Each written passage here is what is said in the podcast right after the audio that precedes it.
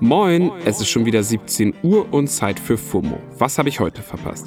Heute ist Freitag, der 5. November 2021. Mein Name ist Don Pablo Mulemba und wenn ihr das hört, genießt ihr wahrscheinlich schon euren Feierabenddrink. Habt ihr euch verdient. Heute geht es um Booster Energy, HateNet und Binge Friday. Leute, es gibt Corona-Updates. Wir haben ja diese Woche bereits über den Impfbooster gesprochen und dass es da einige Streitereien dies das gab. Gesundheitsminister Jens Spahn, die STIKO und der Kassenärztliche Verband waren sich nicht so richtig einig, ob nur Menschen über 70 oder eben alle Menschen eine Boosterimpfung bekommen sollen. Jetzt gibt es jedenfalls eine Einigung. Alle, die seit sechs Monaten geimpft sind, sollen eine Auffrischung bekommen. Johnson Johnson-KandidatInnen können bereits vier Wochen nach der Impfung ihren Booster abholen. Es gilt aber auch hier zuerst die vulnerablen Gruppen. Außerdem berät Spahn heute mit den GesundheitsministerInnen der Länder über weitere Maßnahmen, um die vierte Welle einzudämmen. Vielleicht wäre daher sogar die Pille aus UK eine Idee. Gestern wurde in UK erstmals ein Medikament zugelassen, was eine leichtere Behandlung für Covid-PatientInnen verspricht. Damit ist UK der erste Staat weltweit, der Wartet, das Medikament ist jetzt ein bisschen schwer auszusprechen. Molnupiravir als Corona-Medikament zugelassen hat. In den USA und Europa steckt das Medikament noch im Zulassungsverfahren. Safety first. Also, die Pille kann Corona nicht komplett verhindern, aber zumindest hilft sie bei leichten und mittelschweren Verläufen. Es hemmt quasi die Vermehrung von Viruslast im Körper und das hört sich ja schon mal ganz gut an. Da wir euch ja über alles, was im Internet so abgeht, auf dem Laufenden halten wollen, müssen wir natürlich auch über Hass im Netz sprechen, der dort auch täglich stattfindet. Darüber hat meine liebe Kollegin Dana schon mal eine ausführlichere Wochenendfolge gemacht. Die verlinken wir euch natürlich in den Show Notes. Eine europaweite Studie hat jetzt ergeben, dass jede zweite Person zwischen 15 und 30 schon mal von digitaler Gewalt betroffen war. Wait, das klingt nach verdammt viel. Wenn ihr euch auch gerade fragt, ab wann etwas als digitale Gewalt gilt, keine Sorge. Ich habe mit Campaignerin Jenny Brunner von HateAid gesprochen, eine Beratungsstelle für Opfer von digitaler Gewalt. Die haben die Studie in Auftrag gegeben. Jenny, verrat uns doch mal, was zählt dann alles zu digitaler Gewalt? Digitale Gewalt ist ein Sammelbegriff, der ganz verschiedene Formen von Herabsetzung und Diskriminierung, die mit dem Internet zu tun haben, umfasst. Also dazu gehören zum Beispiel Beleidigungen, Verleumdungen, Bedrohungen, Cybermobbing und Cyberstalking und ähm, natürlich auch die Hate Speech oder Hassrede.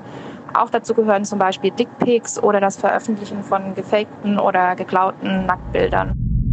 Das klingt nach einer Menge Shit, dem viele Menschen ausgesetzt sind. Allem voran muss man aber auch bedenken, dass die Plattformbetreiber wie Facebook, äh, Meta und Co. da ja auch eine riesige Mitverantwortung tragen. Darüber haben wir hier bei FOMO ja auch schon verdammt oft gesprochen. Und Facebook steht deshalb ja auch seit Jahren stark in der Kritik.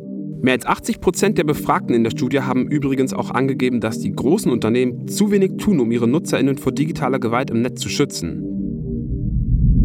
Jenny, ihr von HateAid stellt ja konkrete Forderungen an die Politik. Wie sehen die aus? Wir fordern von der EU, dass jetzt endlich die Gewalt auf Facebook, Twitter und Co. gestoppt wird. Geklaute und gefakte Nacktbilder müssen aus dem Netz genommen werden und auch illegale Inhalte müssen von den Plattformen gelöscht werden. Wir fordern außerdem mehr Transparenz über die Algorithmen, die häufig sogar skandalöse Inhalte noch befeuern. Und es muss in jedem EU-Land auch eine einfache Meldestelle geben, an die sich Betroffene wenden können, um digitale Gewalt zu melden. Vielen lieben Dank, Jenny. Okay, das sind eigentlich ziemlich klare Forderungen und ich glaube auch, dass viele Menschen dafür wären. Finden wir gut. Und merket euch, das Internet ist nicht der wilde Westen. Und zum Schluss eine kleine Empfehlung aus der FOMO-Redaktion aus unserer Kategorie Bingen am Freitag. Heute ist die Dokumentation A Man Named Scott erschienen. Der Mann named Scott ist Scott Mescudi, alias Kid Cudi.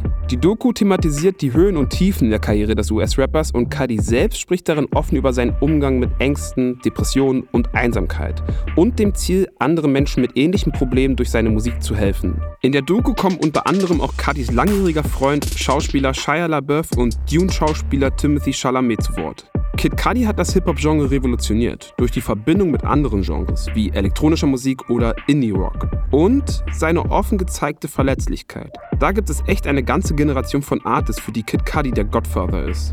Es gibt einen YouTube-Kommentar unter dem Trailer der Doku, über den ich gestolpert bin und den möchte ich euch natürlich nicht vorenthalten.